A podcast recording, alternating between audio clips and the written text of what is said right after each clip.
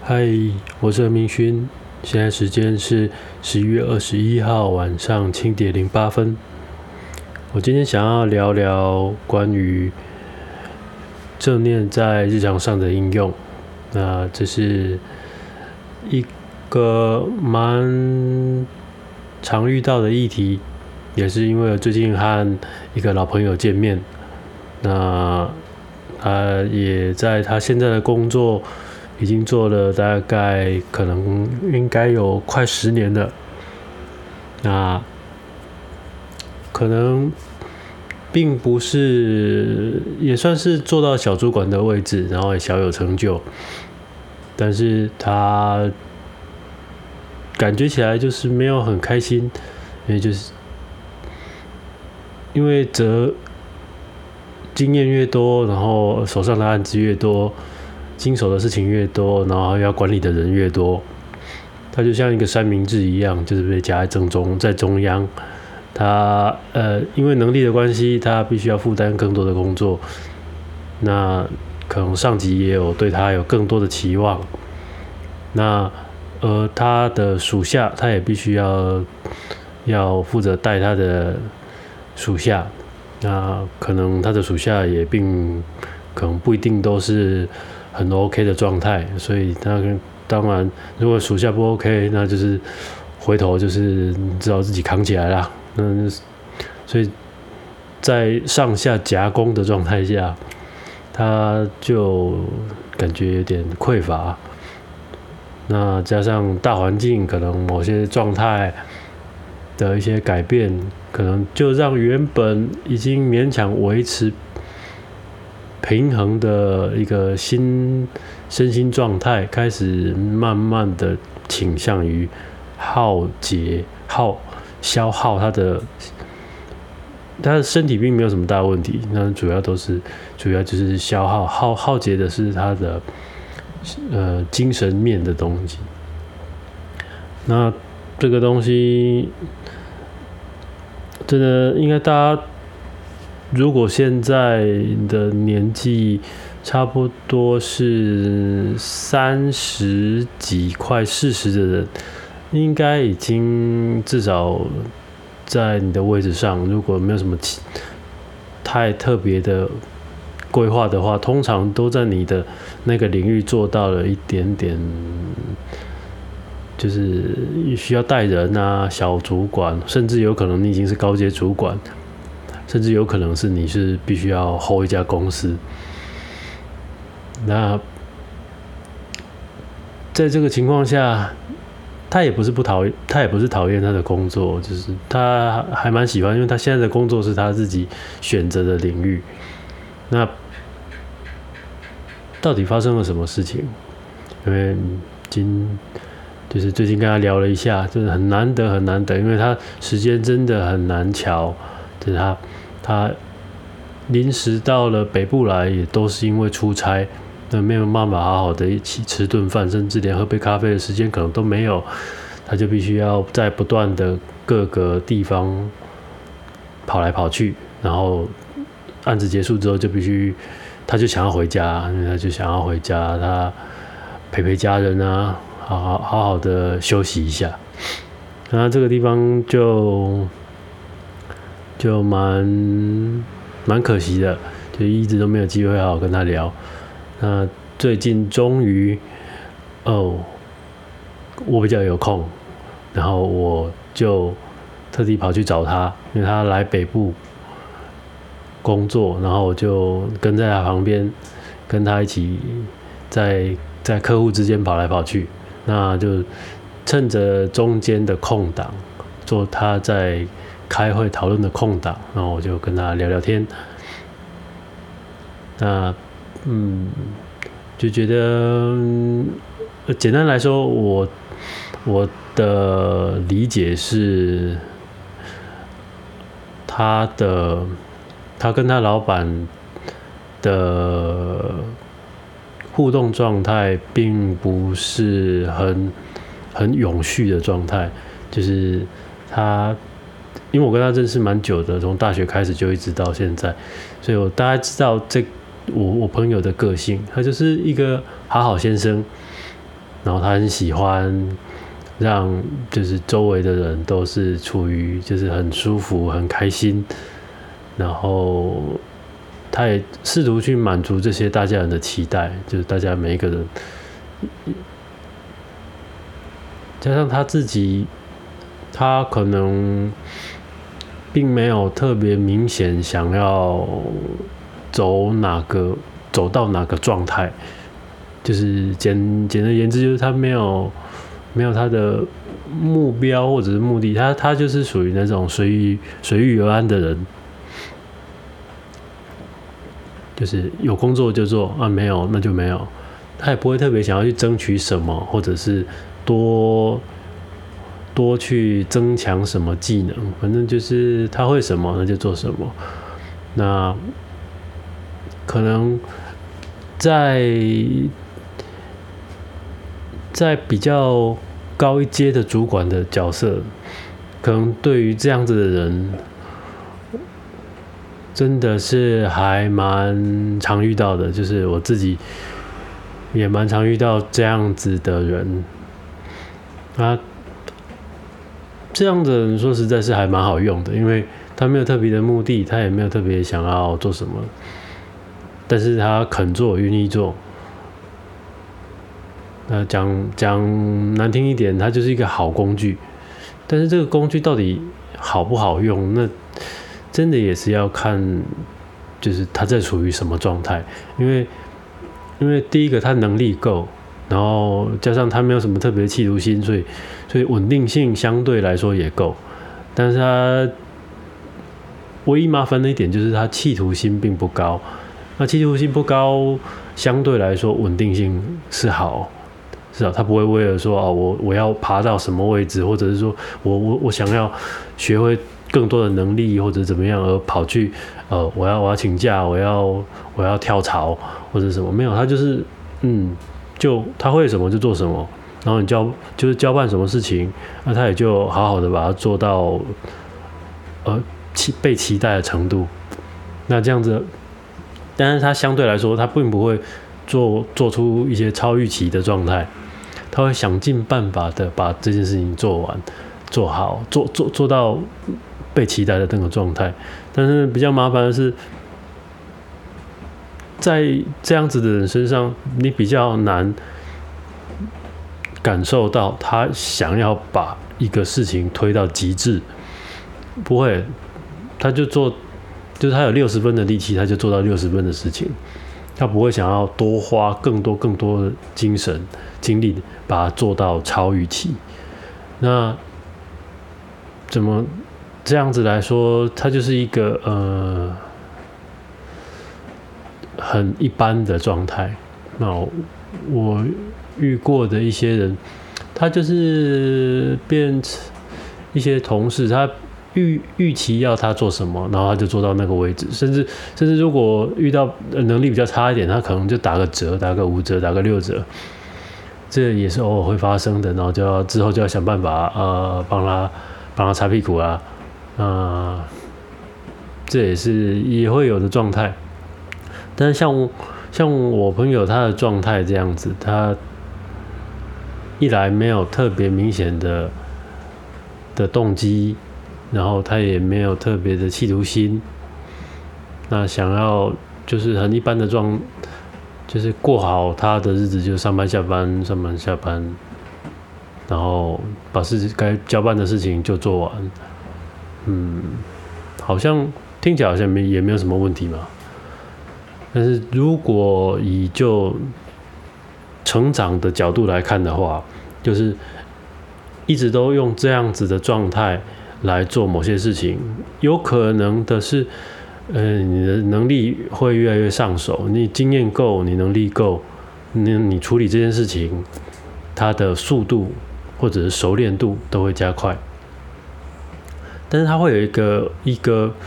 另外一个层面的问题是，因为都不太需要努力就可以达到那个成绩，那。就不会真的有太大的成长。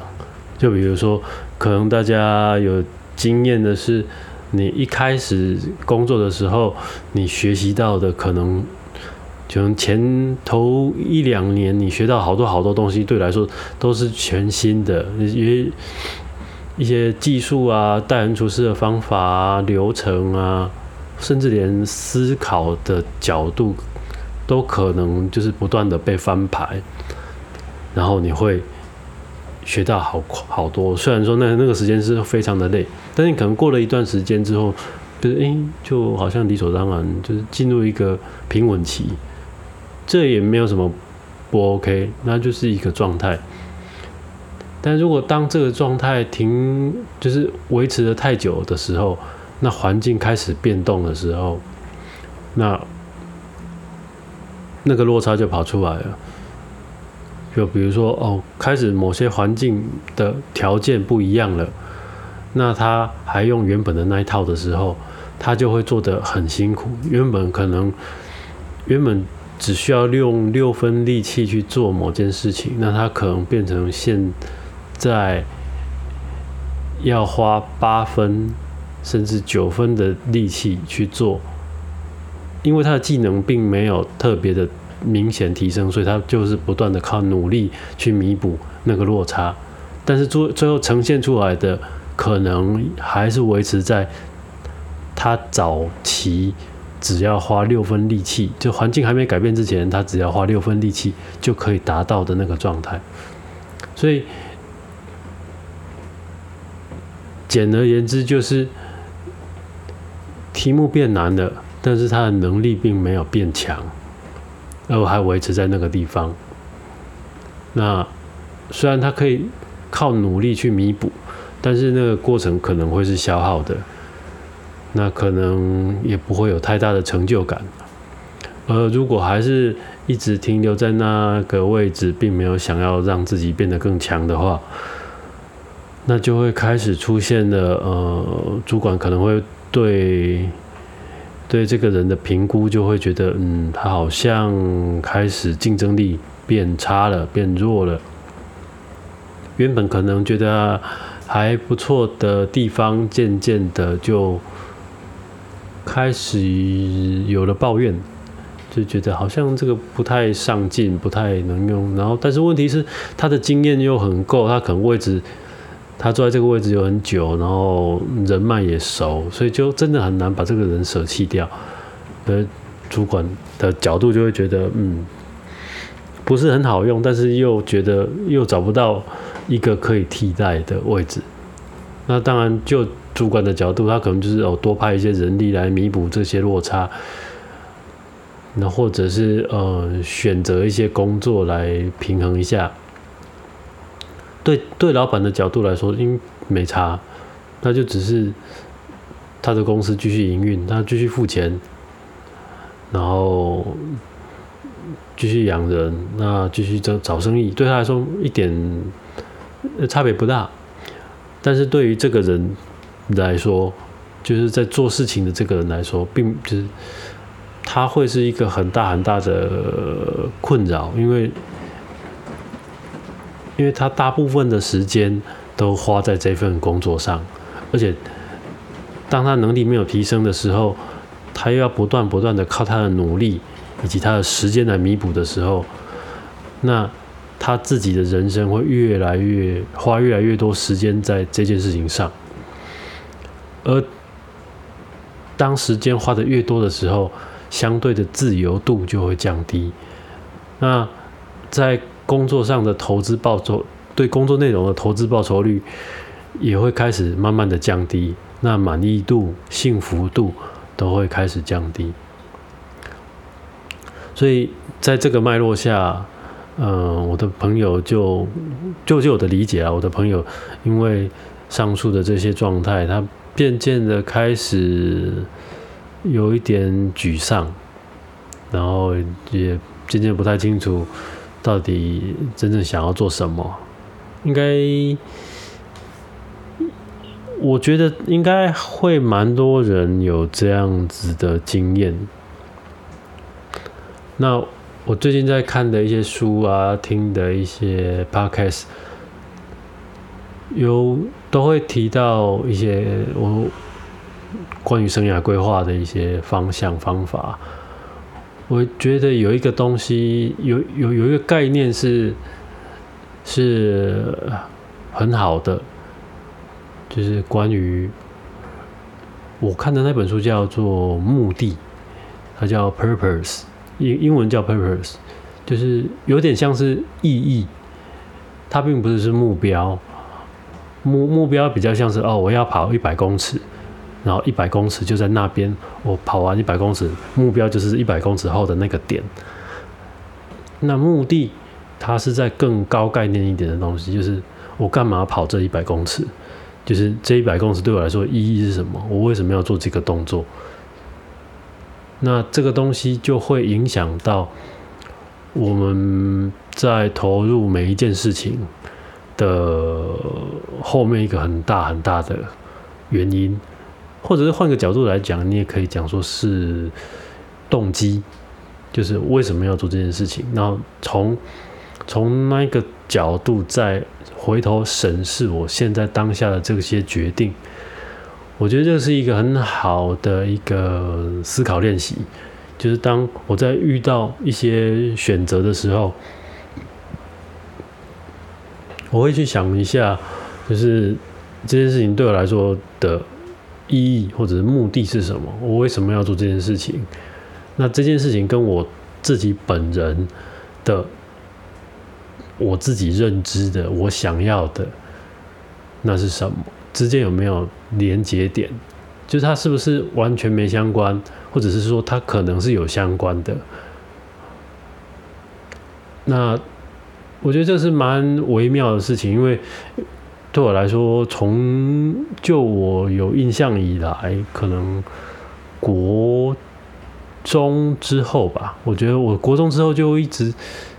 从那个联考压力生活之下，就开始会去思考哦，我我干嘛这么努力？我努力这些事情是在为什么？我我知道我努力读书是为了要考更好的学校，但是为什么？然后延延伸推到底的时候，就变成一个越来越模糊的状态。那他都没有拉到一个明确的画面，就是那我想达到什么样子的人生，就是我自己本人。那对于这个轮这个期待的轮廓，它到底什么样子？它在是往哪个方向？嗯，在成长的过程当中，不断的会有，会让我一起去一直去思考这个议题，然后也会去找一些书，然后看一些资料，然后想一直会去想这些议题。对我来说是一个很还蛮长、蛮长进行的事情，所以。所以对我来说，相对来说，虽然我还是得达不到一个明确的答案，但是对我来说，去思考这个议题，对我来说是并不陌生的。呃，就我接触过的一些人，似乎不是每个人都是会把心思放在这件事情上太多，不会不会放太多时心思在这件事情上，他可能就是跟着，就像是一个，就像排队一样，你看到大排长龙，然后就看哦，你也在排队，我也在排队，好就就凑上去，然后反正我我我就跟着排，往哪边走我不知道，啊，反正排到前面的时候就会知道，就是有有时候是社会氛围。有的时候是同才影响，有些是长辈，或者是与也也许是一开始的时候就被教育成，就是你要当个乖小孩，你要听话，你要就是跟着大家走就对了，就是不要标新立异。但是渐渐的，在相对来说越来越多元的。的一个氛围当中，可能它会是一个渐渐变成一个需要去认真思考的题目了，因为原本的那些老路可能已经不再有这么多位置，而当有必须要自己去开疆辟土的找出自己的方向或者找出自己的路的时候，某些人可能连刀子或铲子要怎么拿，甚至连那是什么工具都不知道，他们可能就会僵在那边，就卡住了。那对我来说，最近我听到这个就是设定寻找自己的意义，或者是寻找自己的目的，是一个还不错的工具。但是，但是他没有办法完全百分之百的哦。我想过一轮了，好了，我决定我的人生目的就是这样、这样、那样，一个很明确的。他并没有办法这样去操作，因为他他是一直在。过程当中不断的去调整，甚至有可能会翻盘的的东西，但是，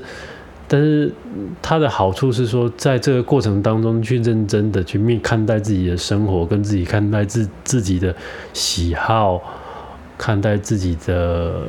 位置，看待自己在社会当中，看待自己对自己的角度，各种各种的方面的衡量。那他可能会得到一个相对来说比较明确的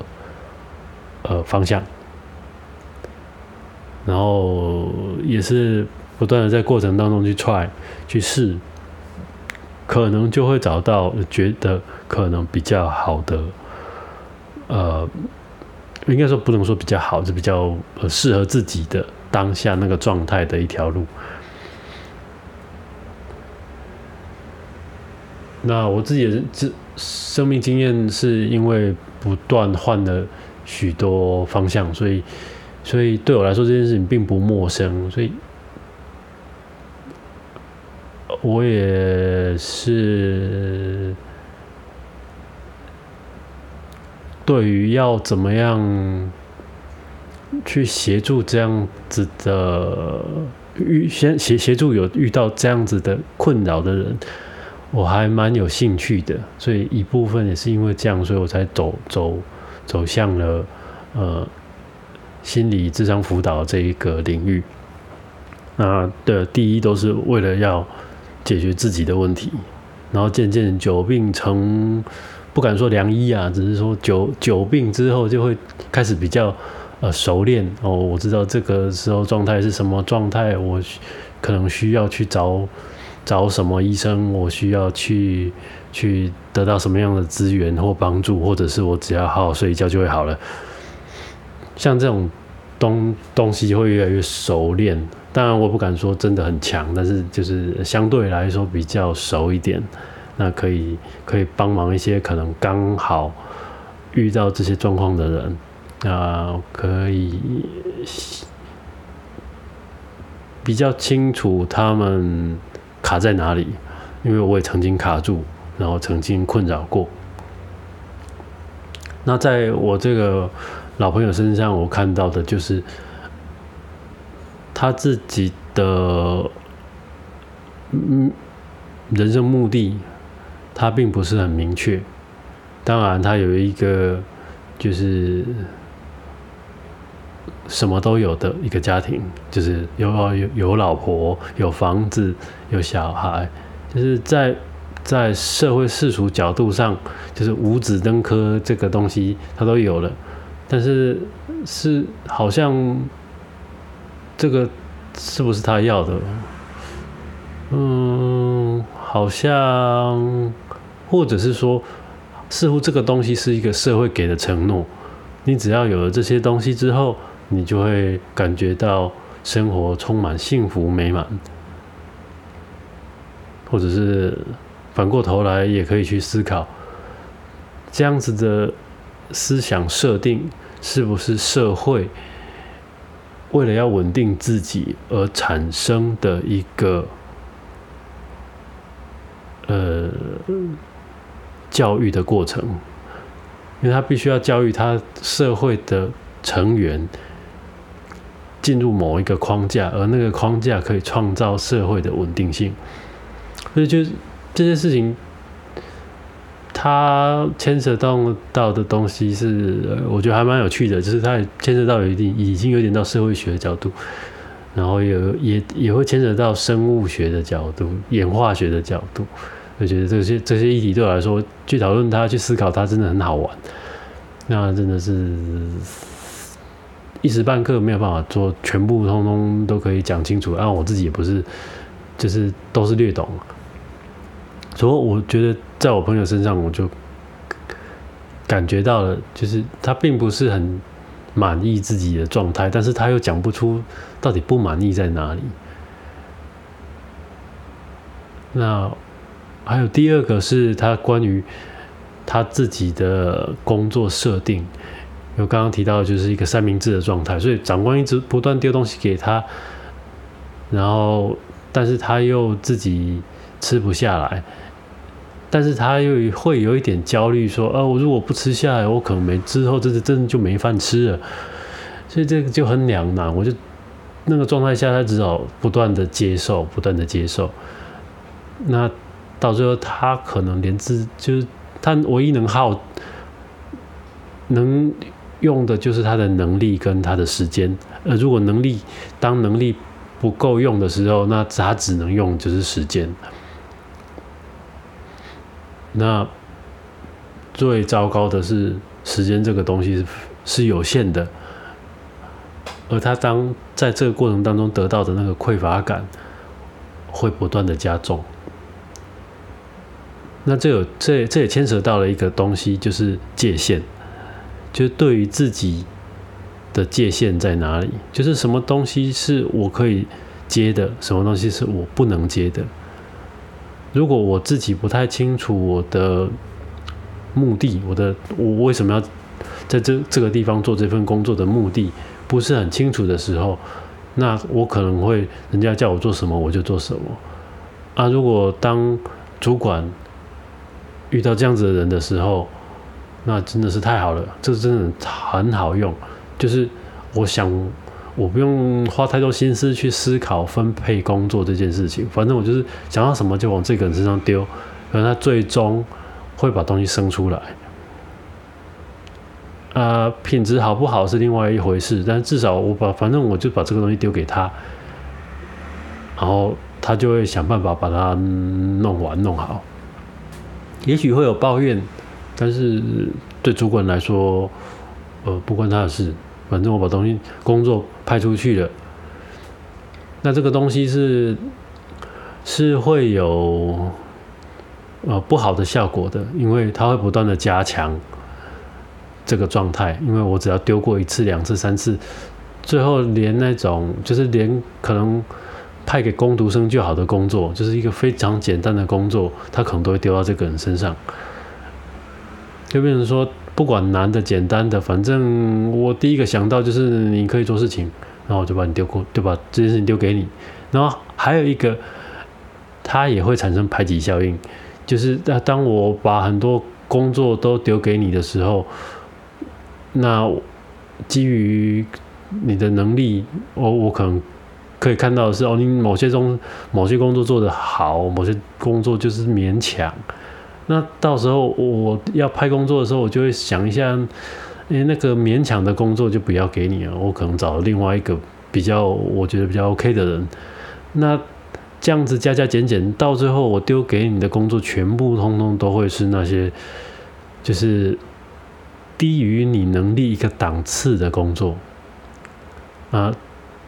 如果站在这个人身上。站在这个人的角度的时候，他身上原本有挑战性的工作，可能刺激他成长的工作，会慢慢的消失，而手上的工作都是一些可能低于他一个档次，他轻松可以解决的。那就能力的角度来看，用进废退，那他的能力可能不会说退化的太严重，不过。他也不太会有成长的机会，毕竟他的一些挑战性的的工作内容可能都会被拿掉。那很自然而然的，或许你的同事可能会出现某些相对来说能力比较高的，那他的那些比较挑战性的工作就会交给他，那他的他的价值，这个这个人的价值就会越来越高，因为挑战性越高，相对的报酬也就越高，那他带来的 CP 值也就越高。那如果他愿意，或者是说他喜欢去接受这些，而且他有能力去接受这些的时候，这些这些好的 CP 值高的有。就是价值含量比较高的东西，价的的工作可能就会往他身上去，那这个人的价值就越来越高。那站在一个中间的能力不上不下，然后的这样子的角色，他手上的那些简单的工作，那我可能会想，那我找个实习生或工读生来，或或者是可能刚毕业刚毕业的大学生。或者是研究所，或者是高中生，我就交给他，我我我只要清楚的告诉他这个东西该怎么做，那这件事情也就交办了。那可能他手上的有挑战性的跟没有挑战性的工作，可能都会被分掉。那这是一个有可能会发生的一个状态。那唯一他留留下来的能力就是。呃，他的经验比较够，他待待在那个位置久，呃，似乎好像也就仅止于此。他比较有经验，但是，但是这个环境是变化很大的，就是那个时候的经验是不是在这个时候能派上用场，真的也很难说。那就会他的能力的风，他的。这个人的价值在工作上的这个价值就会被挑战，那这是我我我觉得可在我朋友身上我看到的一些状态，所以对于对于外他的工作以外的人，可能呃对于工在工作上跟他有关联的人。他的上司可能就是勉强凑合着用，然后下属他可能也起不了带头的作用，因为他可能就自己已经自顾不暇，他怎么可能顾得了下面的人？那下面的人也会看啊，就是不用说下面，就是就是他他他带他带的呃部署，他可能会看这个这个这个长辈这个前辈就是工作的就是。就是感觉好像快死掉的感觉，好像好像不是一个可以学习的对象。那自然而然，他可能就那个价值感，在后辈的眼中，这个长这个前辈的价值感越来越弱，甚至他可能过没多久，他们自己也觉得他们有能力去取代这个角色。那于内呢？他对于他自己本身的专业，以及对于他自己工作的价值感，甚至讲的广一点，他对于他人生的的方向，甚至他当下满足幸福感，通通都是处于一个不是很呃舒服的状态。那这个状态真的是还蛮麻烦的，因为那个状态就是通常多多少少都是自己刻呃有意无意间去创造出来的，因为刚刚提到的这些内容全部都包含了很多的选择，那当然也有很多机会，像遇有遇到了一些事情。呃，我怎么去选择？我要选择难的，我要选择简单的，我要选择，呃，我要选择有挑战性的，还是要选择就是比较安全的方案？然后，当然，机会的话，可能是于外的，就是我遇到了什么公司，我遇到了什么样的主管，我遇到了什么样子的的案子。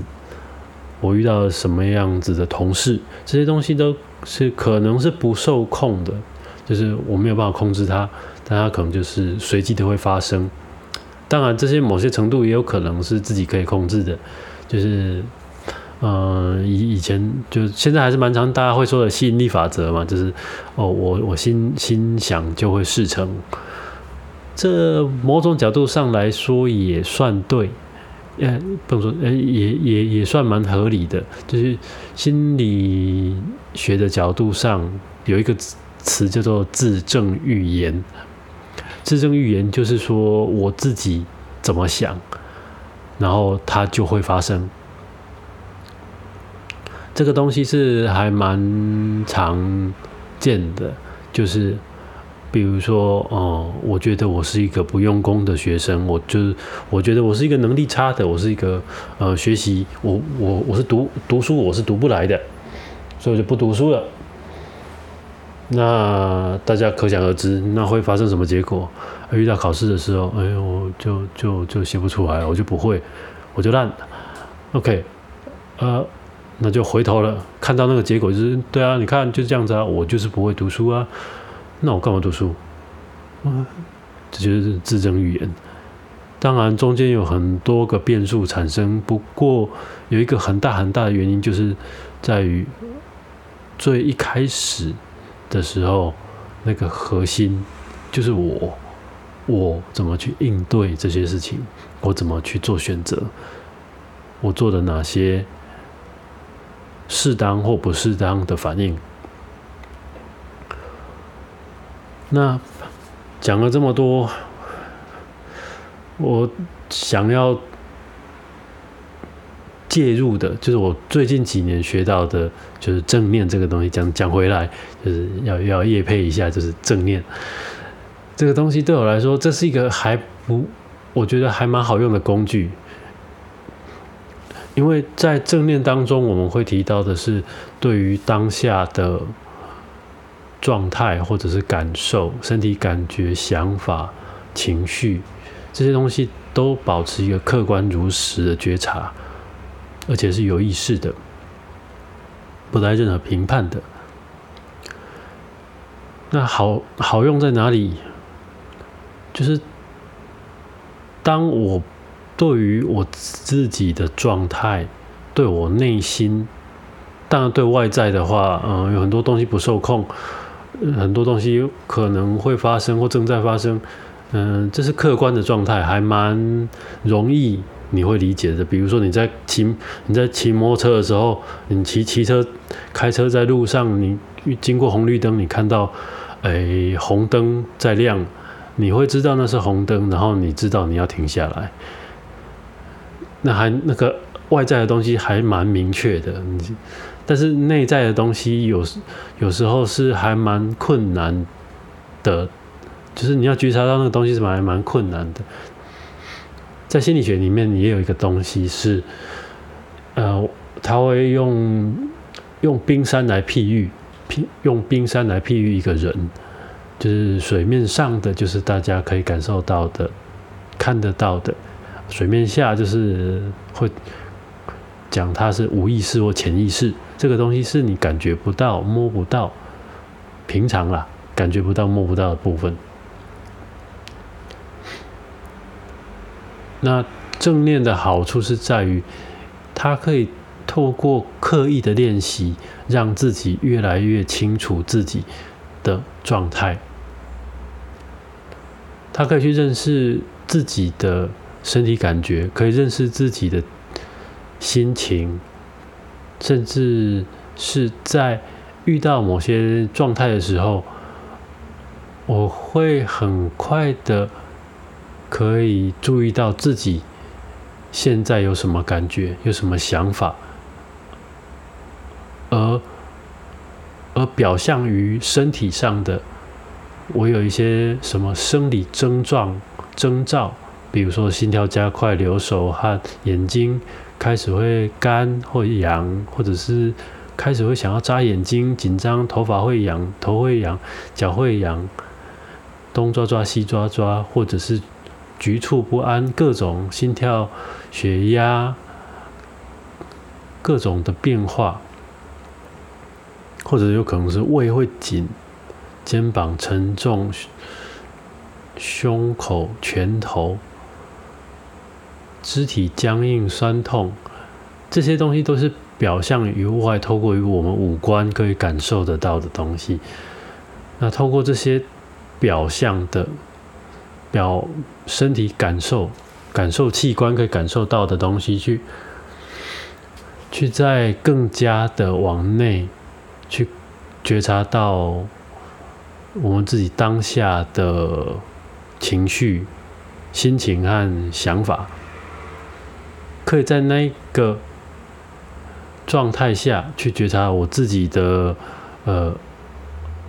状态如何？但是这个东西是还蛮很需要耐心。一来是练习本身很需要耐心，二来是有一个很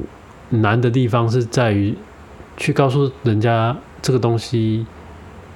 到底意义在哪里，价值在哪里。因为觉察就觉察，我我我知道了，我感觉到了啊，然后嘞，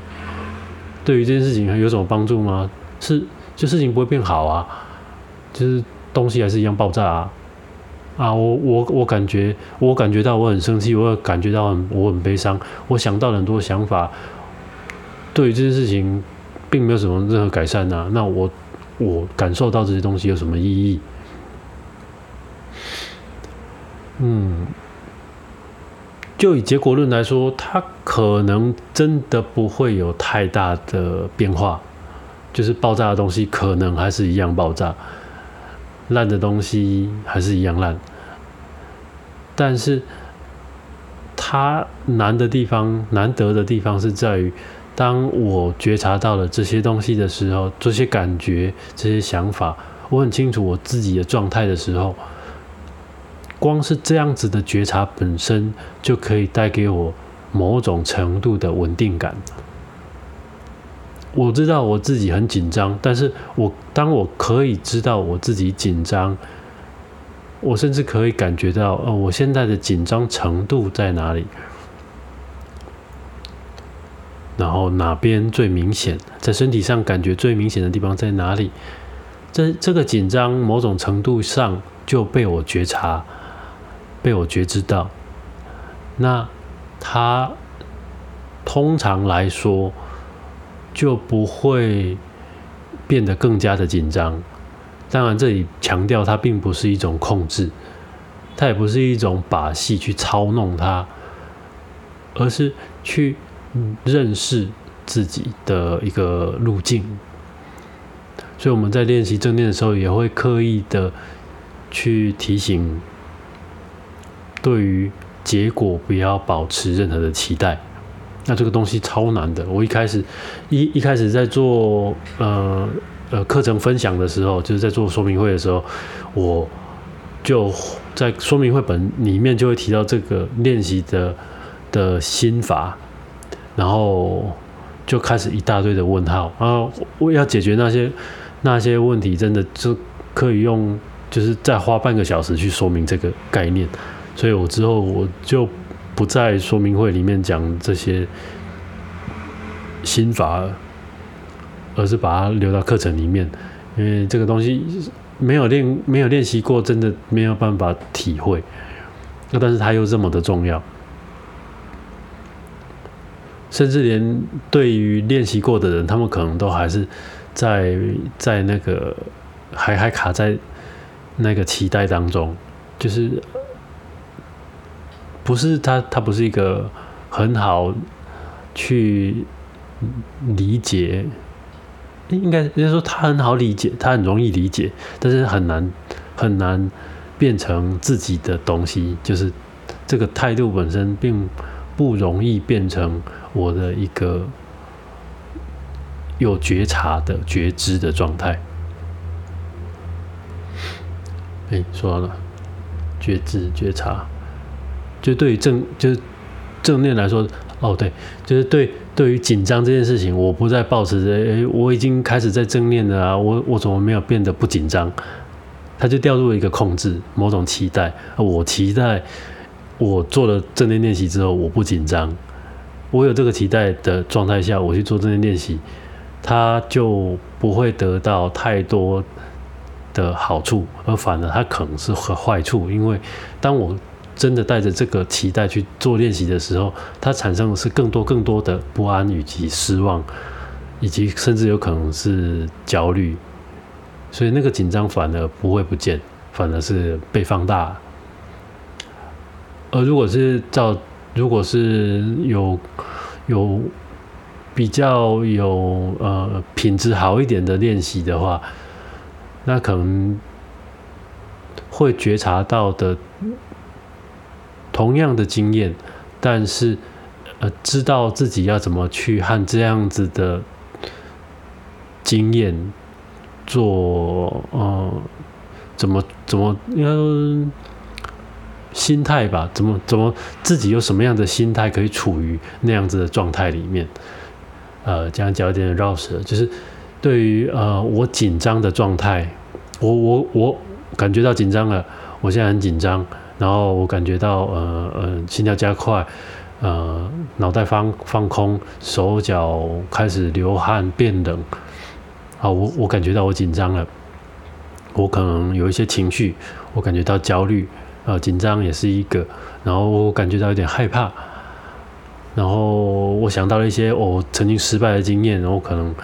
可能有被拒绝的经验，然后可能有呃失败的经验，各种东西可能都会同时被挑起，但是在那个当下，我怎么样处在那个状态，而又跟这个状态保持一点点距离，就是我觉察到。这些感受，但是这些感受并不等于我，我只是我在这个当下产生的这些感受，但是它并不是我的全部。要把这件事情变成是自己的一个能力，它需要蛮多的练习，而透过正念的常规规律的正念练习，它可以让这样子的的一个状态越来越常发生。它可能变原本的可能偶尔一十次可能会有一两次可以变成这个状态，那经过透过正念练习，它可能可以变成六七次或五六次就已经非常非常的好了。就是正念练习，它是一辈子的练习，但是它一直都会有很好的效果。但是这样讲，它又会变成掉入一个呃结果论，就是啊，我我练习就是要达到好效果，所以我要我一直练习。这讲一讲又有点不太对，所以心法里面还有一个东西叫无为啊，这个这个再讲下去真的就太多太太太复杂。当然，可能是我表达能力就是我没办法用很准确的、精确的词汇来描述这些东西，我。就有的就是我自己的练习的经验跟我的呃生命经验去去解释这个，所以呃呃这是我目前的理解啊。当然还有还有还有很多很多，但是哦我就在在这次我就不聊这么多这个方向的，我主要就是拉回来聊，就是练习对于在那个当下我产生的经验，我怎么样去回应它。它会帮助我，可以一来觉察我自己的状态，然后二来是借由这些觉察，我产生了一个呃选择的空间。我们在课堂里面会讲说，从反应变成回应，变成自动，从反自动反应变成呃有智慧的回应。那这是玩文字游戏啊，嗯，它最主要的概念就是说。呃，比如说，呃，我遇到 A 就会产生 B，我我遇到 A 就产生，呃，比如说我看到了一个人，我就想打他一拳，因为我生气，我打他一拳。他如果变成一个自动反应，就像是，嗯，呃，胖虎看到了那个现在叫什么，呃，大熊。大熊现在叫大熊嘛，啊，反正就胖虎看到了大熊，他就想要欺负他，他是一个自动反应，就他也不知道为什么，反正就他看到他就是想要打他，就是想欺负他，没有为什么。当然，就是卡通世界总是设定的比较单纯，但是它在它也反映了真实的世界，有很多事情。当你有那些反应的时候，你有那些状态的时候，你或许可以停留下来想想看，我为什么会有这样子的反应？好像不一定真的有什么理由，或者是我也不知道为什么，反正就是我就想这么做。那这是所谓的自动反应。然后有智慧的回应，就是一个我在很相对来说比较觉知的状态。我知道我为什么要做这件事情，然后以及我要我我做的时候，我有呃我我我是基于什么样的感受跟动机或期待而去做这些行为或回应，那我们我们就通常会讲它是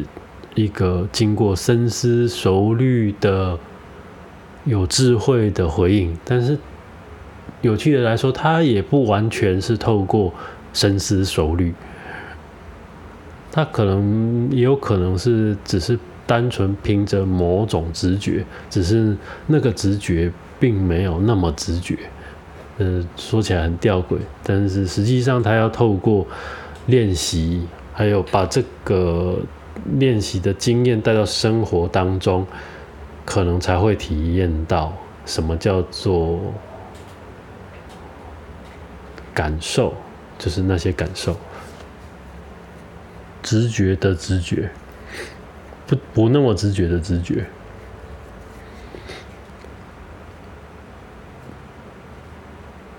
那透过这样子的历程来说，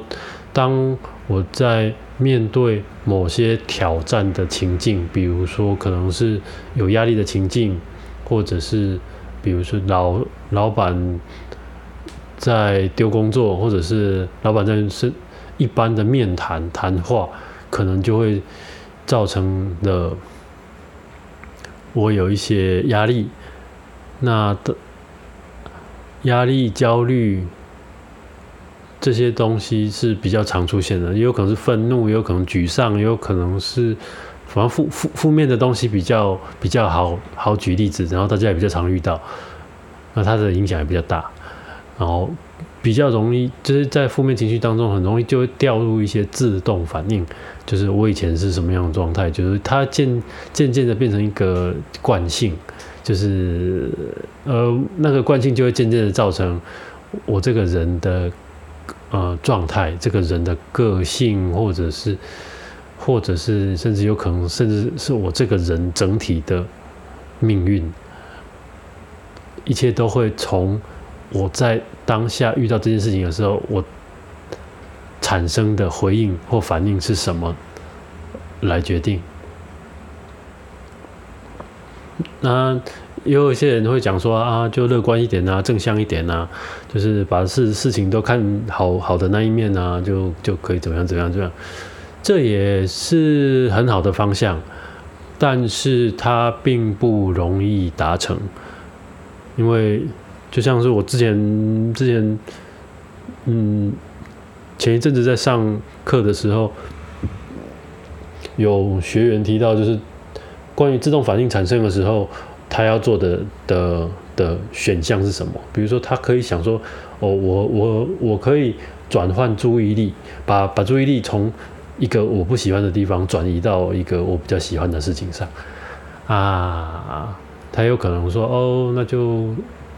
就是去划划手机啊，看看好笑的事情啊，或者是做些什么。当然，打岔是一个方式，它是一个暂时排解、排除或者是不面对那个压力，说回避那个压力情状情境的一个方法。但是它并不然有效，因为这个东西就是，你就逃逃避这件事情，并不是，并不是呃，always 可以逃得掉。当然，逃避。如果他可以逃掉，那很好啊。那何必去硬碰硬？就是，就是你没有必要面对这个问题。然后你可以逃得了他一次，然后就再也不会遇到他，那很好啊。为为什么要那么努力的去克服每一个遇到的困难？但是，但是通常来说，就是人生会遇到的困难，差不多也就那些。然后就有有有一些身心灵一点的说法，就会说，嗯，你的功课这辈子的功课，你这个没有解决，下下一辈子还会再遇到这样。嗯，类似的概念呐，就是这个东西就是不断的循环，它可能只是难度的强强弱差别而已，就是人生大概也就这样子的一些挑战。所以，如果你在这个小的地方可以渐渐的去培养，呃，面对它或处理它的能力的时候，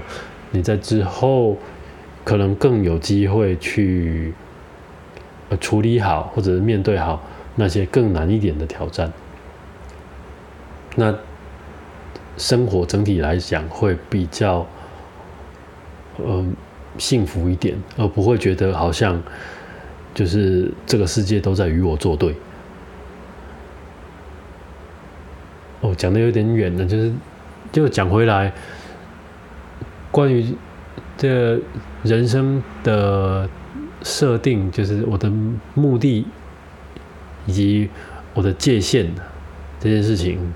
就是呃，我我朋友这个例子，就是他比较明显的，我我我看到的议议题是生命的目的，因为他不太清楚自己的生命目，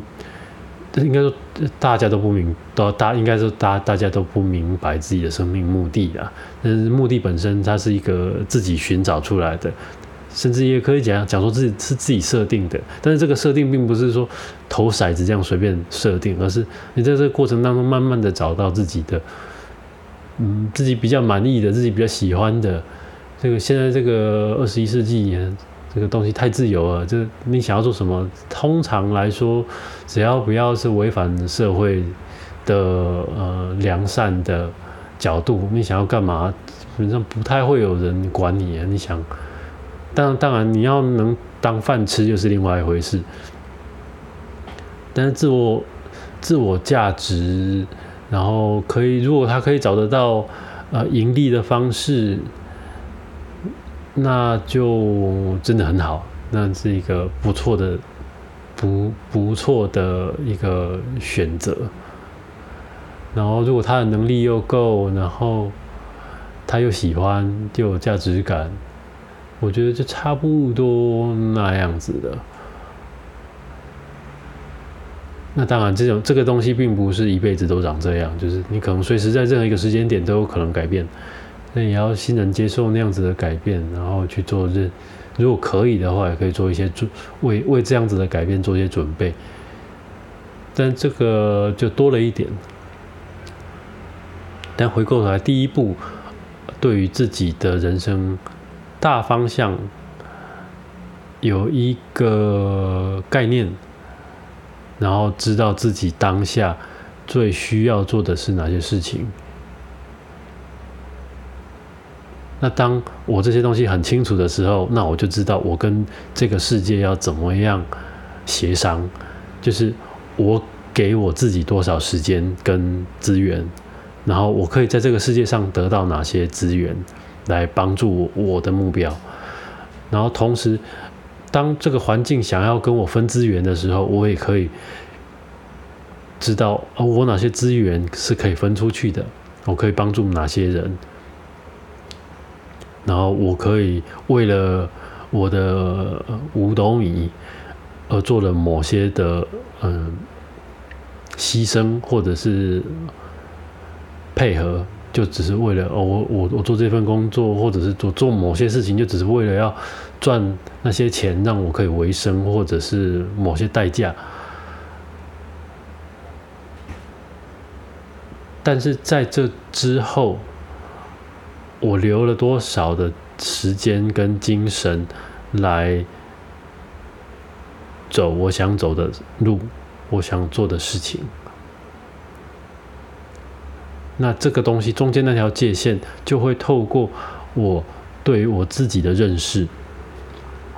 越来越明确，越来越清楚。当然，它也有一些策略方法，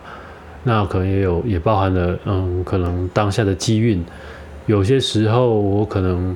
就是时间点还没到，我可能就要必须要多做些什么。然后渐渐的，我让自己越处于越有利的位置的时候，我越有能力去做协商，然后我可以用越轻松的方式，越越省力的方式，让我得到我想，应该说满足别人的需求，得到我想要的资源，然后透过这样子的杠杆，我可以得到。我有更多的、更弹性的资源跟时间去做我觉得我自己想要做的、我觉得有意义的事情。当然，这个东西可能当下还不是很明确，但是也就是必须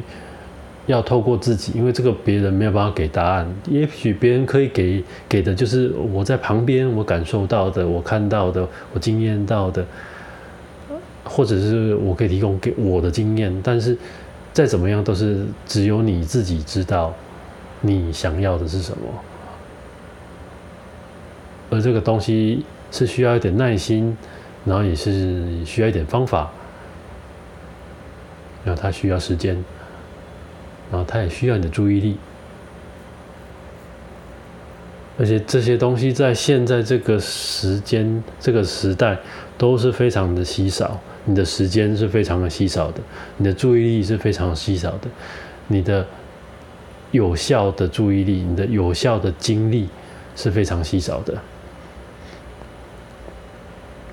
而这些东西可能都会被周围的东西，你可能一时你的习惯，你有可能是你的生活的环境，各种状态都会被分走。呃，我前我之前我不知道在看在书，应该也是在书上看到，就是当我不知道我自我没有办法为我自己画界限的时候，那就是别人来帮我画界限。那你觉得别人会怎么来画这一条界限呢？就。由这个问题，大家可以思考一下。那我想要的是什么样子的生活？我想要的是什么样子的状态？那我满意吗？这些东西都要怎么来？以目前现在市面上来说，这有好多好多的方法，有很多人在教这些东西。这这些资源都不难取得，也有很多是课程，有免费有付费的。但是我觉得我自己角从我自己的角度，我比较关心的就是在于这些东西都是工具，都是方法。你听到都是别人的经验，有成功的，有失败的，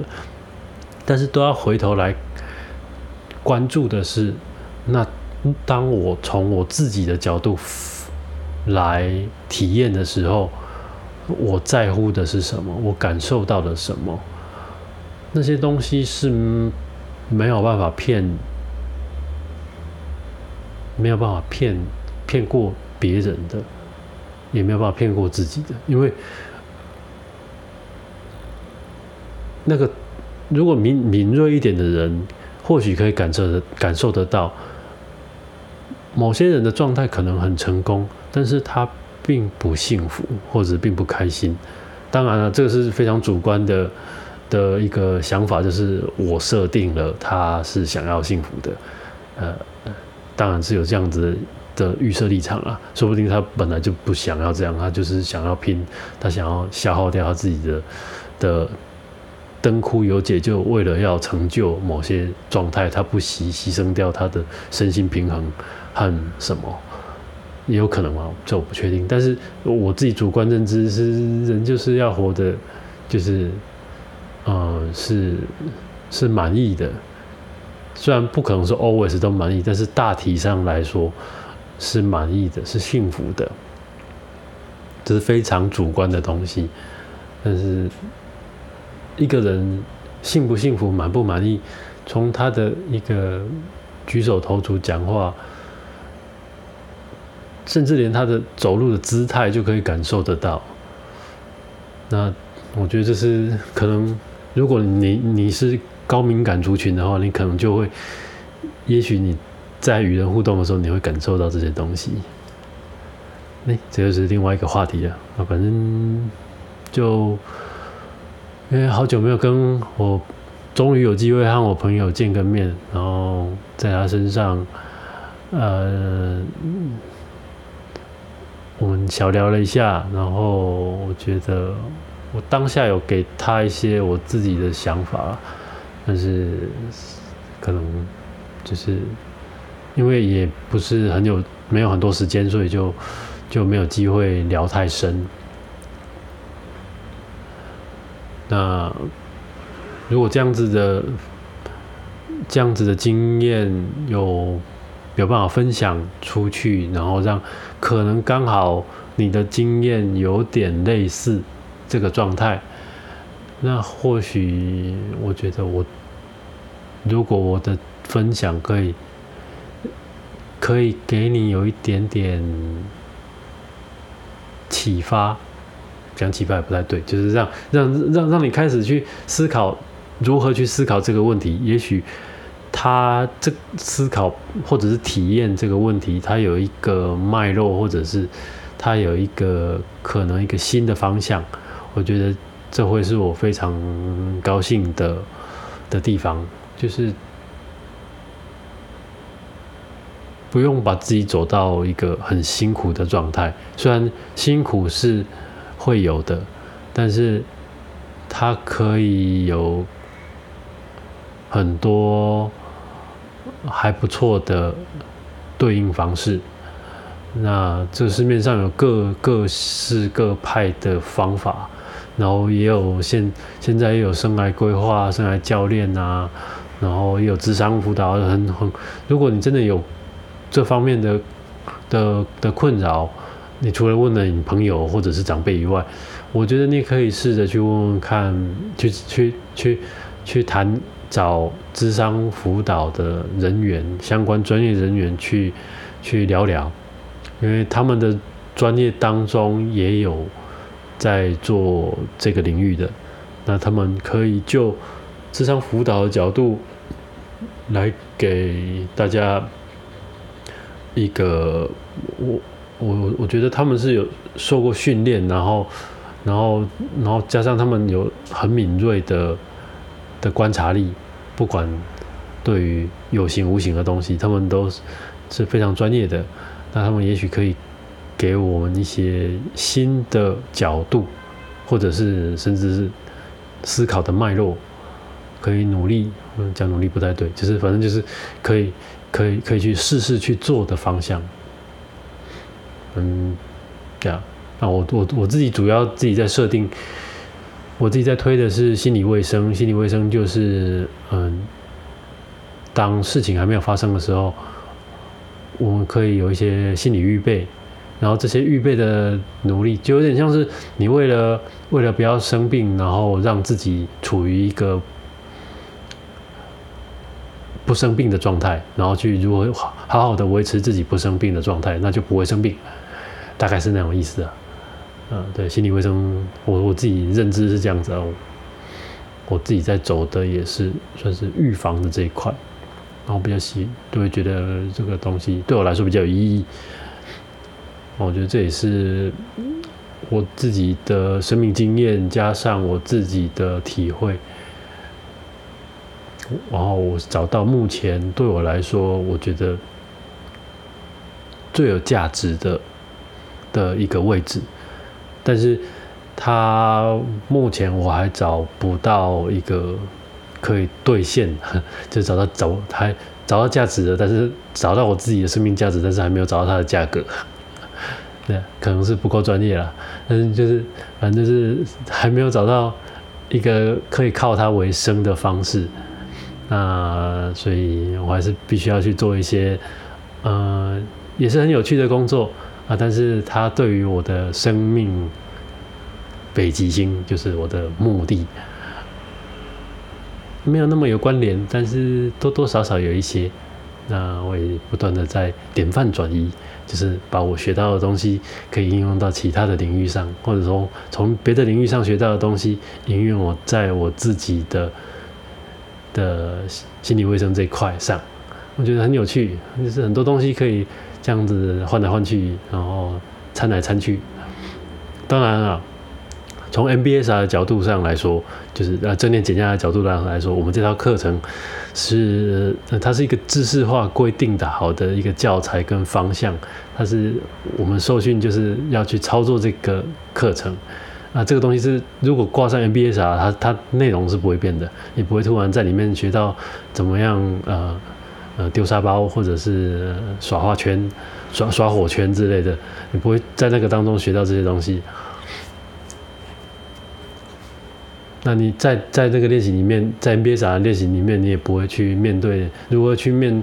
面对处理你的生命挫折与遗憾，或者是探索前世今生，这个绝对不会是 NBA 啥的内容。对。那但是如果是其他东西，就是个人趣味，就是多学一点是好事，让自己开开眼界。那我本来只是想要聊十分钟了，就。不断就越聊越多，反正就拉一拉扎，我就是讲了很多，大概实际上概念很单纯啊，啊，我自己就是很啰嗦的人，所以会不断的越讲越多，然后不断的绕圈圈。好，如果你先听到现在还是清醒的，那表示你的意志力真的很强，嗯，很厉害，好，谢谢你的心收听。那如果有机会的话，再分享就其他的内容。当然，目目前分享的的内容都会主要都是因为我的生活当中有遇到了什么事情，然后我有一些想法，然后我就把它讲出来。对啊，对啊，目前就就就是这样子操作啊。实际上有有在教学的过程当中有有一些口口袋问题啊，就是那个一一百零一个问题，就大概都是那些问题啊。啊，有有机会的话，或许可以从那里面挑出来。但是因为我现在这件事情也也也没有什么业绩压力，反正就是想想做就做。我觉得这个真的很棒哈。那就非常弹性的分享我自己的见解。然后，如果机会可以让听的人在这个过程当中刚好 touch 到什么东西，让他刚好可以帮他跨过了某个坎，或者是开了某些新的方向，那我觉得真的这个就值得了。虽然你花了很多时间，呃，但是呃，反正听嘛，就是随缘呐，随缘呐，哦，好。可以谢谢你的收听。